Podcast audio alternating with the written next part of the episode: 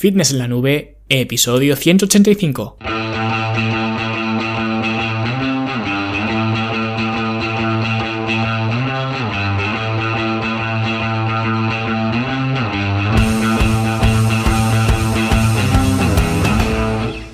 Bienvenidos a todos un viernes más aquí a vuestro podcast, a Fitness en la Nube, donde hablamos de fitness, de nutrición, de entrenamiento y donde cada viernes, cada semana os traigo las técnicas, consejos, estrategias, trucos y como lo queráis llamar, para que construyáis un mejor físico y tengáis un estilo de vida más activo y más saludable.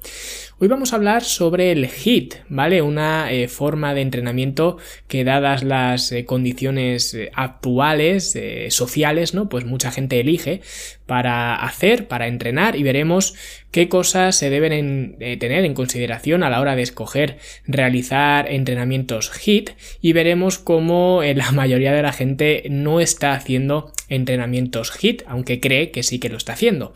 Y antes de meternos con el HIT, hablamos de la Academia de Fitness en la Nube, la plataforma para verte mejor, sentirte mejor y rendir mejor, donde como ya os comenté, ya hemos eh, comenzado con el curso para empezar a montar tu propio gimnasio en casa algo que ahora mucha gente pues está eh, planteando, cosa lógica, y veremos eh, pues algunas ideas para que podáis hacerlo eh, lo más eficiente y funcional posible este gimnasio. Ya vimos en la primera clase las eh, ventajas y los inconvenientes que tenía esto de crearte tu eh, propio gimnasio en tu casa y ahora en la clase 2, que ya la tenéis disponible, pues hemos visto el equipamiento que sería esencial con el que podéis crear vuestro gimnasio y con solamente estas tres cosas que os muestro es más que suficiente para poder entrenar en casa y además no se necesita apenas espacio por lo que cualquiera por muy poco espacio que podáis tener en, casa, en la habitación donde lo queráis montar, o en la guardilla, o en el garaje, o donde sea,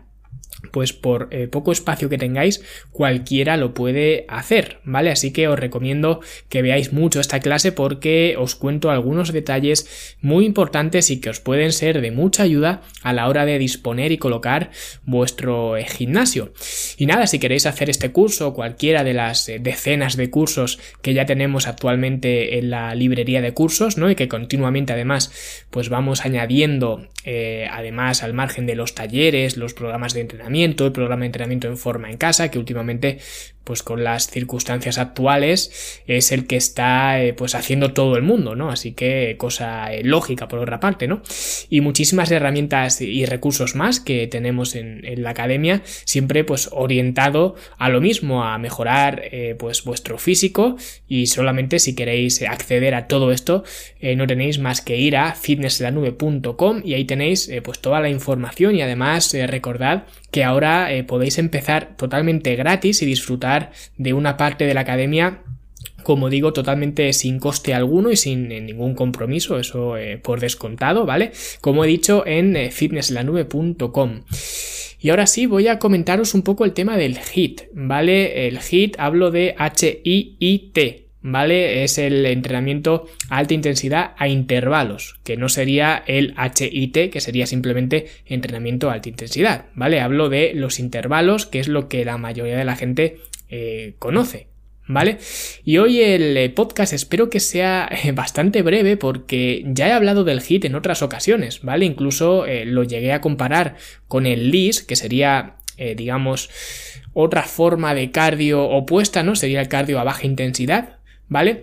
En cuanto a eh, la quema de grasa, pues los estuve comparando los dos, que ya digo, pues eh, podéis mirar el episodio, os lo dejaré por aquí abajo en las eh, notas, ¿vale? Así que tampoco me voy a entretener mucho más y no me voy a repetir mucho más con el tema del HIT. Lo único que creo que es necesario hablar de esto de nuevo, del HIT, porque ahora con los gimnasios cerrados, pues mucha gente se lanza a los brazos del HIT, ¿no? O mejor dicho, muchos influencers utilizan sesiones de lo que ellos llaman HIT, pero que ahora veremos que eso no es hit, ¿vale? Pero lo utilizan para hacer pues estos directos, estas sesiones, esos vídeos, esas eh, clases colectivas online, ¿no? Que se dan ahora y entonces meten todos esos ejercicios que hayan determinado que, que van a hacer, ¿no?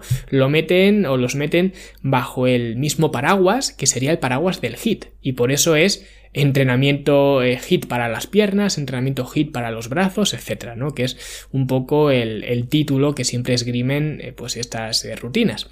Pero, ¿por qué se utiliza la terminología HIT si en realidad no es HIT? Pues porque realmente el, el HIT a base de marketing pues se ha ganado la fama de ser un sistema de entrenamiento muy bueno para perder grasa, sobre todo agarrándose al concepto del EPOC, ¿no? que es el consumo de oxígeno eh, posterior al, al ejercicio. Y el ejemplo que siempre pongo es que cuando tú haces un sprint y terminas de sprintar, pues lógicamente te pones a respirar muy fuerte para recuperar aire, ¿no? Para recuperar ese aire, porque el esfuerzo que has hecho ha sido eh, muy corto en duración, pero como ha sido muy intenso, porque un sprint es muy intenso, ¿no? Pues ha requerido una cantidad X de oxígeno que en ese tiempo de duración que ha durado el sprint no has podido dar porque no te ha dado tiempo a aportar ese oxígeno. Entonces tienes lo que se llama una deuda de oxígeno, ¿no? Una deuda que tienes que pagar. Esto es como los bancos, ¿vale? No te la van a perdonar. Entonces vas pagando esa deuda de oxígeno en las horas posteriores a ese sprint.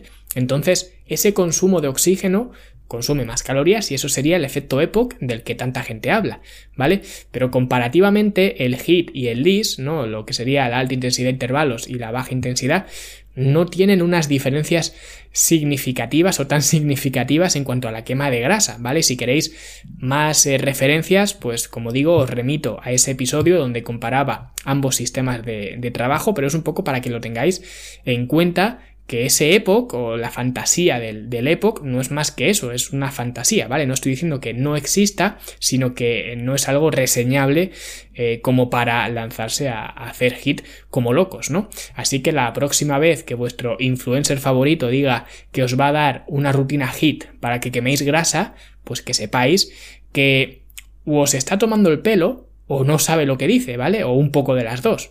Y ya sabéis que mi objetivo principal con estos episodios, con todos, ¿vale? Desde que empecé, es que no os engañen. Y suena fuerte, pero es que hay mucha gente que busca eso, que todavía pues sigue confiando en atraer a la gente por medio de patrañas o de argumentos muy cuestionables o incluso falsos, ¿vale? Solo por tener pues cuatro visitas o vender un producto o conseguir likes o seguidores o vete tú a saber qué, que al final pues nada es gratis en esta vida, ¿no? Todo el mundo busca un fin, yo el primero, pero estos episodios quiero que los uséis como arma para defenderos de este tipo de cosas. Igual que en un episodio, eh, hace ya tiempo, hice la comparativa de que yo, por ejemplo, no tengo ni idea de coches y que cuando voy a un taller, pues me tengo que creer lo que me digan en el taller, porque yo no sé de ese tema, ¿no? Y si el del taller me quiere engañar, pues me va a engañar. La mayoría de la gente se siente así cuando entra a un gimnasio, igual que cuando entro yo a un taller. ¿Vale? O en este caso, cuando hace, eh, en lugar de entrar al gimnasio, cuando hace sus eh, rutinas online en, Instagram con, su influencer, ¿no? Y el que quiera te va a engañar. Y a poco que sea uno con eh, unos escrúpulos, pues así, así, es muy probable que te engañe. ¿Vale? Como si a mí me llega un mecánico con unos escrúpulos escasos, ¿no? Pues me va a engañar. Por eso, yo quiero que estos episodios os sirvan de defensa, ¿vale?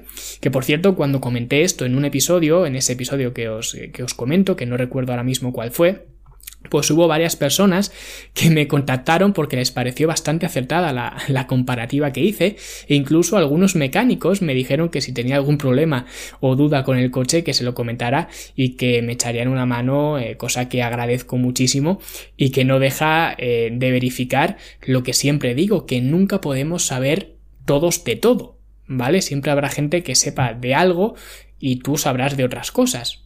¿Vale? O siempre habrá gente que destaque en algo y que no pueda saber de todo. Pues esto es lo mismo. Yo no sé nada de coches, entonces, pues en ese, en ese, en esa temática, en esa rama, sí que me pueden engañar. En el gimnasio es más difícil, también me pueden engañar, pero como digo siempre, pues eh, intento no ponérselo fácil, ¿no?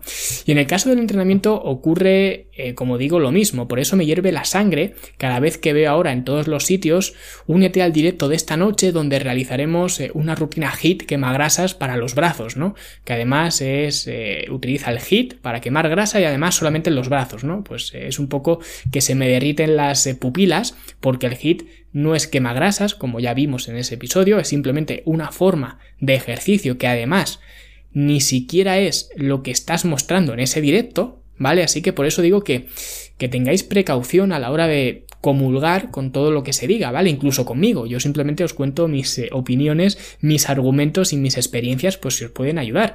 Pero por supuesto también desconfiad de mí, ¿vale? Desconfiad de todo el mundo y al final formaos vuestra propia, eh, pues, eh, información, digamos, ¿vale? O vuestra propia composición de lugar. Entonces, para perder grasa, como ya hemos visto mil veces, ni rutinas ni hostias, ¿vale? Un plan de alimentación estructurado con un déficit calórico y ya está. Y si no sabes prepararlo, pues en la academia te enseño a hacerlo. Y claro, Ahora hay gente que puede pensar que si lo único que se necesita para perder grasa es un déficit calórico, como ya hemos dicho como un millón de veces, ¿no? Pues se puede limitar la cantidad que comes, puedes restringir las cantidades o puedes también aumentar la cantidad que gastas, la cantidad de energía que gastas, ¿vale? O hacer una combinación de las, de las dos, que sería lo mejor.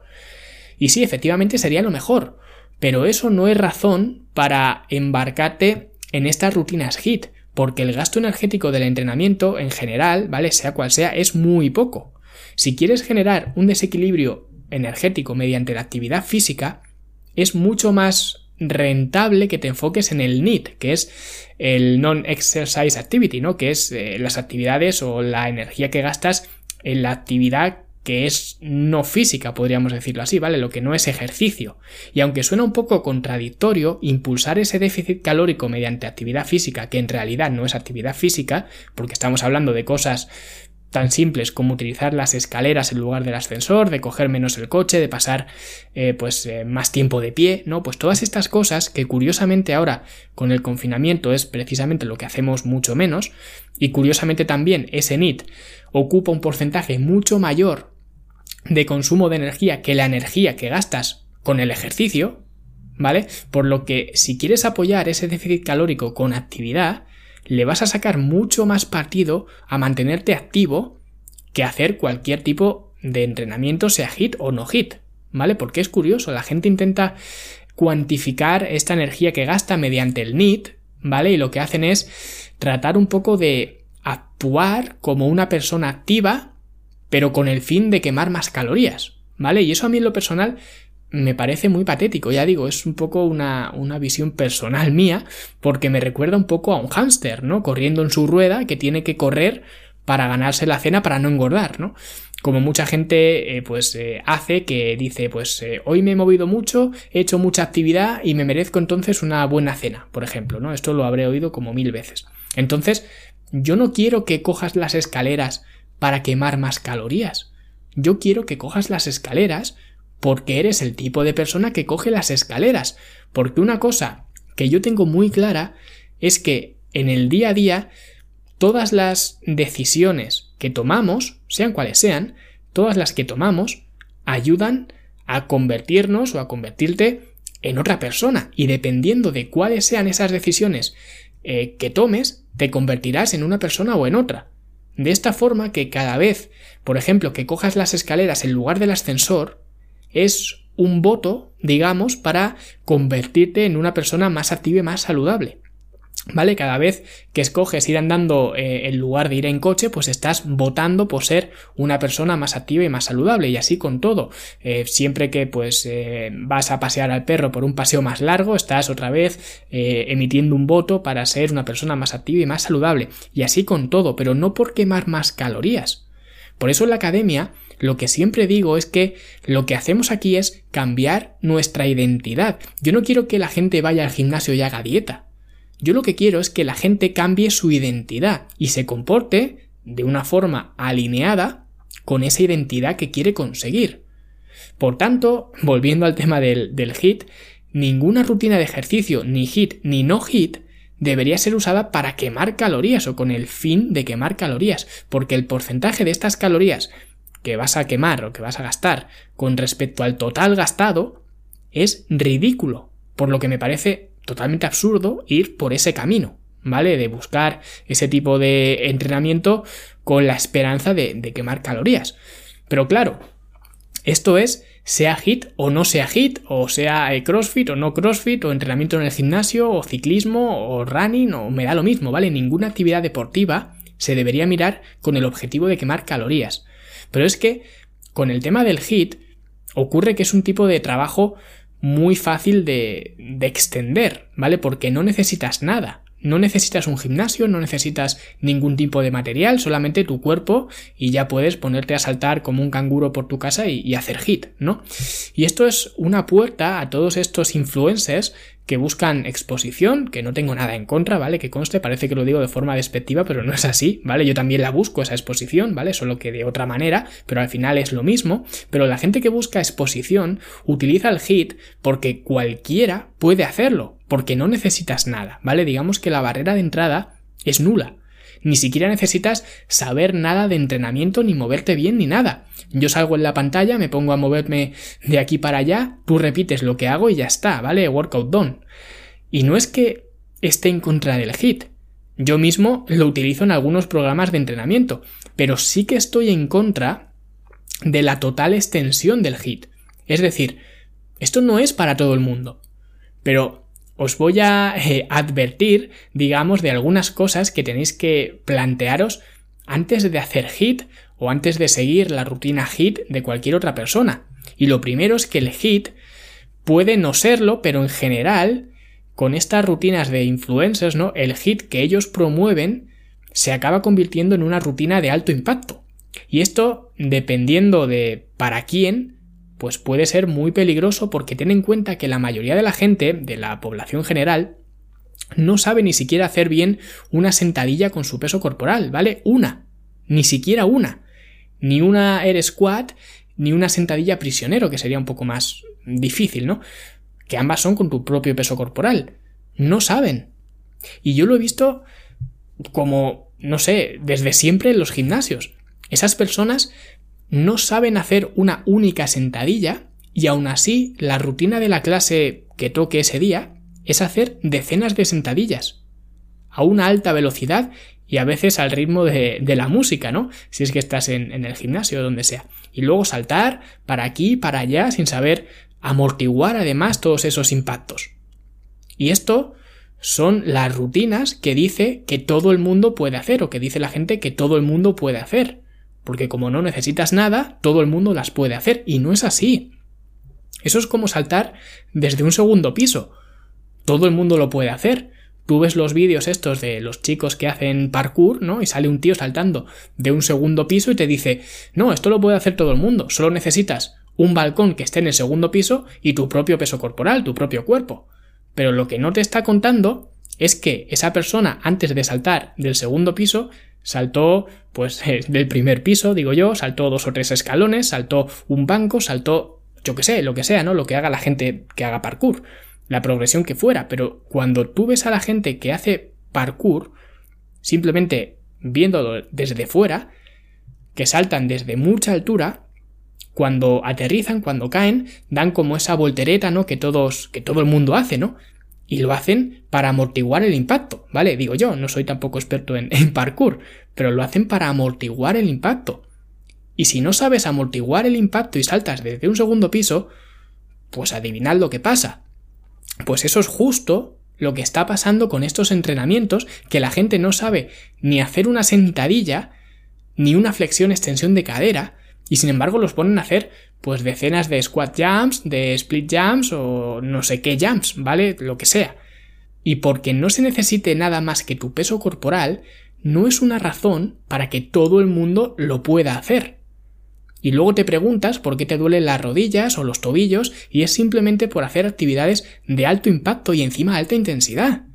Porque otra cosa que ocurre con el HIT, que aparte de que la gente no sepa hacer la técnica de los ejercicios ni siquiera a baja intensidad y aún así los ponen a hacerla, a hacer esos ejercicios a alta intensidad, es que la gente tampoco sabe moverse, ¿vale? Lo he dicho antes, la gente no sabe ni siquiera hacer una flexión extensión de cadera.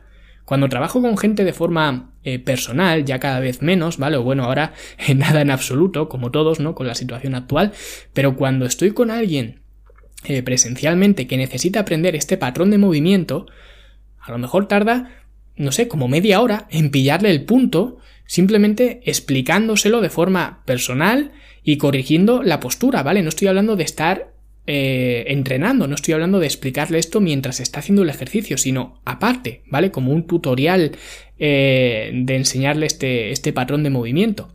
¿vale? Entonces, fijaos si esa persona tarda en aprender un poco a pillar este patrón de movimiento a baja intensidad, en un entorno, digamos, más eh, controlado, sin fatiga, sin nada. Entonces, si una persona así que no sabe moverse, la pones a hacer decenas de burpees, por ejemplo, que hay flexión, extensión de cadera, de columna, de todo, y encima altas velocidades, pues imaginaos lo que pasa. ¿Vale? O sea que no penséis que por no necesitar ningún equipamiento es buena idea hacer estas rutinas HIT, porque además es que ni siquiera son rutinas HIT, que es un poco lo que quería comentar en este episodio, ¿vale? Que ya digo, supongo que el marketing del HIT pues habrá absorbido estas rutinas donde se colocan una serie de ejercicios uno detrás de otro, ¿vale? Un poco eh, de descanso entre ellos, poquito descanso además, y a esto se le llama HIT. Que esto precisamente es justo lo opuesto del HIT. El HIT es entrenamiento interválico a alta intensidad, lo que significa que hay intervalos y que esos intervalos sirven para algo. ¿Por qué digo esto? Porque, por ejemplo, vamos a coger eh, pues, eh, un ejemplo que todos lo vais a ver bastante bien, bastante claro, que es el ejemplo del Tabata. El Tabata es un ejemplo de entrenamiento interválico donde se trabaja durante 20 segundos y se descansa durante 10 segundos, ¿vale? Y esto, esta secuencia se repite 8 veces, ¿vale? Es un total de 4 minutos. Que como veis, es un esquema parecido a lo que proponen la mayoría de estas rutinas que se publicitan como HIT, ¿vale? Variará el tiempo de descanso, el tiempo de trabajo y demás, pero más o menos es lo mismo, ¿no? Igual que los, eh, los gimnasios, la mayoría de los gimnasios, estas clases de entrenamiento funcional que le llaman ahora, suelen ser así, ¿vale? Pues si hay 10 personas, hay 10 estaciones con 10 ejercicios distintos y se trabaja durante 20 segundos y se descansa durante 15 o durante 10 o durante 30, lo que sea. ¿No? Entonces te hacen estar X tiempo con un ejercicio y luego descansas un poquito y vuelves otra vez, ya sea con el mismo ejercicio, con otro distinto o lo que sea, ¿no? Depende de cómo se haya levantado el influencer ese día. Pero es que esto no es hit. Lo puedes llamar como tú quieras, pero esto no es hit. Y yo tengo que reconocer que a veces también he cometido este mismo error de llamarlo hit a, por ejemplo, el Tabata, simplemente por abreviar. ¿Vale? Es decir, que si alguien me ve por la calle y me pregunta qué es el Tabata, pues seguramente le dijera, eh, pues es un sistema de entrenamiento de alta intensidad a intervalos, ¿vale? Pero simplemente por decirlo rápido y ya está, ¿no? Por sacarme esa pregunta de encima. Pero en realidad eso no es el Tabata. Ni ninguna de estas eh, rutinas que se, publicitan, que se publicitan como HIT, porque no son HIT. Y ahora vamos a ver por qué. Y es básicamente por dos razones. La primera es que estas rutinas no ofrecen la suficiente intensidad como para llamarse alta intensidad. Y lo segundo, que está totalmente relacionado con lo primero, es que no se deja suficiente tiempo de descanso entre ejercicios o entre secuencias, digamos, ¿no? Cosa que lógicamente afecta a que la intensidad no sea lo suficientemente alta. Y me explico. Si tú haces este método Tabata, por ejemplo, que es el que había puesto para que todo el mundo lo, lo viera bien, lo viera bien y os hagáis una idea, Tú trabajas 20 segundos y descansas 10, pero en esos 10 segundos que descansas no te da tiempo a recuperarte del esfuerzo que has hecho antes. Por lo tanto, siempre vas arrastrando fatiga durante los 4 minutos que dura este, este sistema, ¿no? Entonces, a nivel de intensidad, no hay intervalos. Hay intervalos de descanso, eso sí, pero no hay intervalos de intensidad. Y si tenéis un pulsómetro, que yo no utilizo cosas de estas eh, tan guays, ¿no? Pero los que tengáis un pulsómetro, los que seáis eh, runners o, ciclistas o lo que sea, o que simplemente pues tengáis un pulsómetro y ya está, lo vais a poder ver muy claro.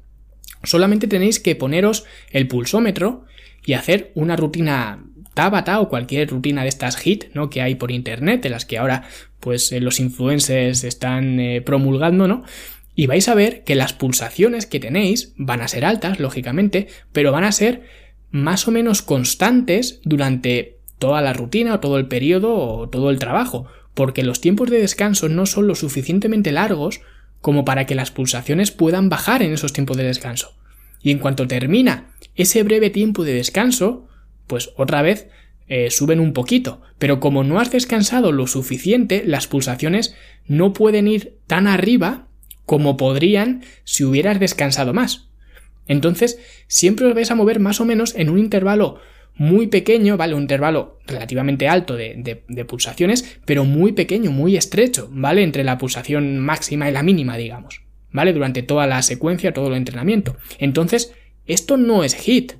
Para que fuera HIT, los tiempos de descanso tendrían que ser mucho mayores. Y os estoy hablando de mínimo el doble del tiempo de trabajo. Es decir, que si trabajas 20 segundos, descansarías 40. Y de esta forma, en el intervalo de trabajo, las pulsaciones podrían ir eh, muy hasta arriba, al 90 o 90 y tantos por ciento de tu eh, capacidad máxima, y al finalizar el tiempo de descanso, a lo mejor te han bajado a un 60-70%. ¿Vale? Es decir, que hay mucho contraste entre los periodos de descanso y los periodos de esfuerzo. Pero ahora, decidme a mí cuál de todas estas rutinas que se anuncian como hit lo hacen así. No lo hace ninguna. Porque primero, para que alguien pueda hacer eh, esto, necesita, para empezar, una buena condición física, porque no olvidemos que tiene que ir a su máxima capacidad o muy cerca de su máxima capacidad. Y esto no es posible pues para una ama de casa que no ha hecho ejercicio en su vida y ahora pues como estamos eh, de cuarentena pues pretende hacer algo de ejercicio y ya está y se encuentra pues una rutina hit de una youtuber y la sigue, ¿no? No es posible porque no va a tener la condición física como para sacarle rendimiento al hit. Pero es que además la gente se aburriría muchísimo porque al final estás descansando el doble de tiempo del que estás trabajando. Y lógicamente esos tiempos de descanso eh, deben tener un porqué.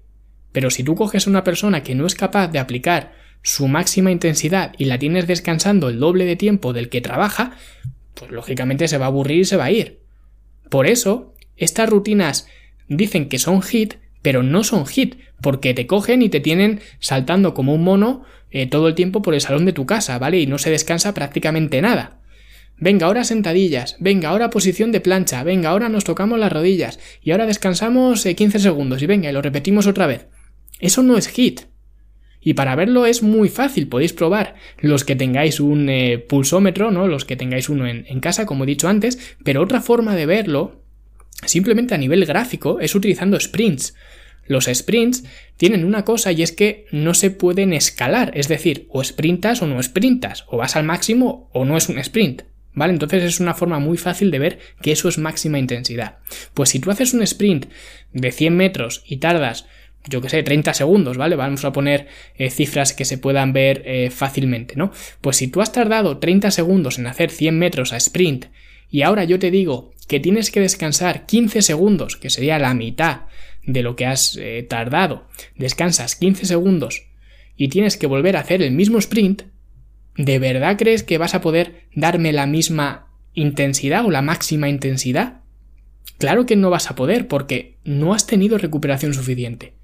Así que la próxima vez que os intenten hacer creer que estáis eh, haciendo hit, pues acordaros de esto y acordaros de mí porque sabréis que eso no es hit, ¿vale? Será otra cosa pero no es hit. No estoy diciendo que sea ni bueno ni malo, pero eso no es hit, ¿vale? Será entrenamiento con tiempo bajo tensión o entrenamiento eh, de intensidad sostenida o lo que queráis, pero no es hit, ¿vale? Porque recordad que para que sea hit tiene que haber picos arriba en el periodo de máximo esfuerzo y abajo en el periodo de máximo descanso, ¿vale? Porque si no, no es hit. Y nada, espero que esta aclaración de cómo se hace el hit o cómo se debería hacer o lo que es realmente el hit, pues os ayude la próxima vez que vuestro influencer favorito pues salga con su nueva rutina hit quema grasas, ¿vale? Le ponéis un comentario y le decís que eso no es hit y si queréis pues le pasáis el enlace de este podcast para que vea por qué. Y como siempre pues eh, muchas gracias a todos por vuestros eh, comentarios, valoraciones de 5 estrellas, por apoyar al podcast, por apoyarme a mí como cada semana y también pues como cada semana la semana que viene nos escucharemos con otro nuevo episodio. Hasta luego. Thank